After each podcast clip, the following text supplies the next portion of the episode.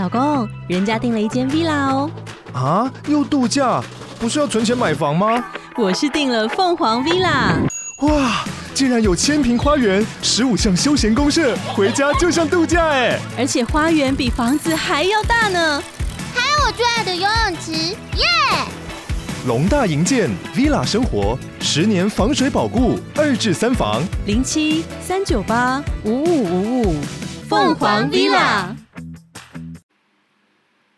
嗨，大家好，我是李玉峰，欢迎回到财富自由 FIRE FIRE 实验室。那么这频道呢，希望希望你越来越有钱啊，可以赶快查达到财务独立、财富自由。那我们今天呢，其实先来讲一个观众的一个留言好了，因为常常就是讲说啊，我先把重点讲好，讲完之后呢，再回复留言。但没有想到每一次都是这样子，到最后呢，讲一讲就讲的太多了，然后超过时间又草草结束，就没办法回答留言。我们先讲一下 Claire，Claire 呢，在上一集的时候还有提到了，就是说，哎，我没有跟大家提。有四个地雷区，那四个地雷区到底你踩到了几个？那 Keller 是说呢，这一集听了很有感，其中也犯了几个错误，一直凹单，结果真的是砍在阿呆股，哭哭。有的时候呢，赚了一点就卖出，再哭哭。现在开始要为自己的股票瘦身，只留下，只留即使下跌很多也能安心睡觉，也愿意继续加码的股票，其他的会一一卖出，不再拥有。好，恭喜你！我觉得第一个，呃，你愿意正视自己的一个问题。其实我们。会有那四个问题，就是我自己小峰一直以来投资股票的时候，也是经历了，就是哎舍不得卖，然后呢，我后来就会发现说，你从你你看你的对账单，你就会知道你到底在赚钱的时候持有比较久，还是在赔钱的时候持有比较久。然后呢，你会在赔多少钱的时候开始砍股票。我觉得甜蜜一点就是在第五趴跟第十趴。那简单来讲，就是说呢，你。只要承认自己看错，就像 Claire 一样呢，他诶跟我们一样也犯了一样的错误，那他砍了就砍了。那如果呢，你在第五趴、第十趴，比如说你资金部部位是一百万，然后诶少了五万，我觉得五万这个都没问题了，这砍下去对大家来讲五万也还好。但是到了十万的时候就要想一想，因为毕竟十万这个时候呢，你就会想说哇，赔了十万其实蛮伤的了。如果它稍微再反弹一下啊，死猫跳一下，等到回到五万。就是你的亏损，只要控在五趴，我就我就我就愿意来砍。但没有想到，叭叭叭，一路就到了跌了三四成，然后最后到通常到七成的时候呢，就是会很容易，这个时候呢，你才会愿意把它砍。只不过这个时候就是砍在了一个阿呆股。好，那么另外一个留言，我们来讲一下，就是他问我说呢，你呃呃，我有没有在？就是这个，其实我一时之间我有点找不太到哎，我我我再来找找看好了，嗯，哦有，我找到了，好，来来来来来，原来这个，因为其实不是每个朋友都是用 Apple Podcast 来听啦，那有些的留言我觉得比较难找到。他说想请问峰哥，对于叉叉学位院里面。James 老师的观点，all in QQQ，有钱就买，打死不卖，这种长期投资的方法有什么见解？他提倡大道至简，专注在指数投资，买完好好过生活，投资只是人生中的一小部分。好，呃，我看不到他的名字啦。好，那那我们就直接回答你。其实这个部分呢，我之前就有看到了，可是因为留言有时候我就会突然找不到，这个时候我们就先告诉你说。你要 all in 没有问题，你经历了这这阵子，哎，股票稍微波动了一下，你觉得如果你 all in 在 QQQ 这个你 OK 吗？如果你经历了这一波，因为其实从二零二零年到现在来讲，除了那个熔断四次之外呢，大概就是这一次的跌幅比较有感，因为整个去年大家都会觉得说啊，只要这个。大盘跌多少我就买，大盘跌十五趴我就买。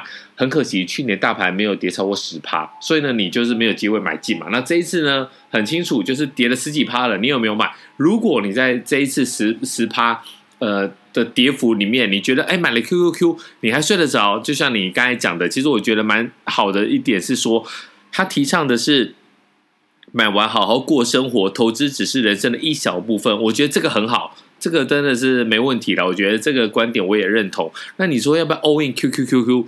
哎，我刚才讲的这个 Q 三 Q 嘛，对不对？all in Q Q Q。好，我们先来讲什么是 Q Q Q，什么是 Q Q Q？你会觉得说啊，这个这个还要讲吗？这个就跟 S P Y V O 一样最有名的嘛。那你这 Q Q Q 就是说投资科技股啊。好，我们来讲一下这个 Q Q Q 只是科技股吗？好，大部分的科技股是在这个地方。然后呢，我们来看一下它还有一些东西，其实。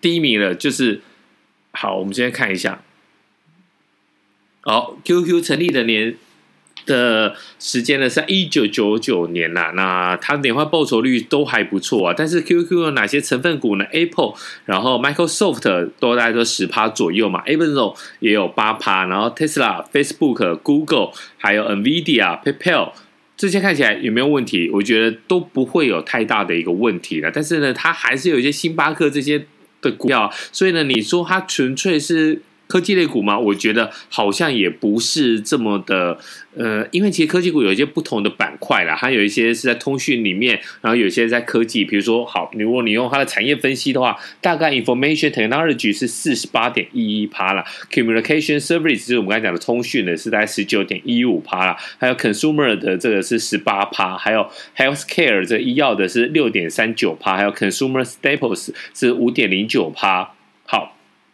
所以这看得起来嘛？这个东西占比第三名的是非必需消费品，比如说像特斯拉、亚马逊、星巴克等等，还有因为我们刚才提到的这个是 healthcare，就是医疗保险这些东西。所以呢，如果你只是要单纯要买科技类的，你会发现说，哦，我怎么买到了星巴克？或者是呢，你觉得说好没有关系，反正我就是懒。我就是想要买我刚才讲的这几个，比如说我们讲到的苹果，比如说我们刚才讲到的微软，你都想说，我就我懒得一一自己去自建 ETF，我就自己呃，我懒得自己去弄，我就一次买 QQQ，反正你的 Starbucks 也不是什么太大的问题，那你就是不一起把它买下来，我觉得也没有没有关系啦。但是呢，你说呃，我有没有买？我就很诚实的，我觉得你进来问我，表示说你可能也想听听看我的意见嘛。我没有，因为呢，Apple 我之前呢是自己。很大的一个部位就压在 Apple，所以呢，我并不会特别去为了买 Apple 而而去买 QQQ。那 Google 我自己也有单独的持有。那你说，呃，Tesla 跟 Nvidia 这两只，大概我觉得买美股的多少都有一点啊。但是我的持股其实也不高，就是尤其是 Tesla，Tesla，呃，我们觉得我们这一集其实可以好，这个我们就把它讲完好了。其呃。下一次我们原本先准备的是要讲其他的部分，那我们就干脆把它讲完。我觉得大家可能对这个这样有兴趣，我们就把它多说一点。比如说 Tesla，股癌，我听过几集，股癌他就是很强调说他重仓要在 Tesla，要在老王的 NVIDIA，然后 Tesla 带他飞。那这个东西你可不可以？呃，像像这个问题讲的，他的这个 James 老师呢，就说 all in 特斯啊，all in QQQ。我觉得如果这一招真的你觉得可以的话，那你不要 all in QQQ 啊，你就 all in 三倍的 TQQQ，这不是你更快达到财富自由吗？对不对？那如果说你想要，哎，像股癌，股癌其实也是翻了很多倍嘛。以 Tesla 过去来讲的话，其实也翻了七倍。那我相信股癌一定是获利颇丰嘛。那你在这部分，如果也是股癌的信徒，那你就 all in Tesla，all in NVIDIA 老黄的信徒啊，那有什么问题？我觉得这都不是，都这都没有问题了，这都不是一个不好的一个事情。重点是，就像 Tesla，我也有买。那为什么股癌可以翻到七倍，还可以吃到一大段，而我吃不到？我觉得这主要的信仰，因为可能股癌对 Tesla 有特别的研究，而我呢，其实我对 Tesla 之前是保持一个比较保守的看法。我到什么时候才介入呢？我到它股票起涨的时候，然后呢，我也发现很多人在空它，又空不下去的时候，变成它的。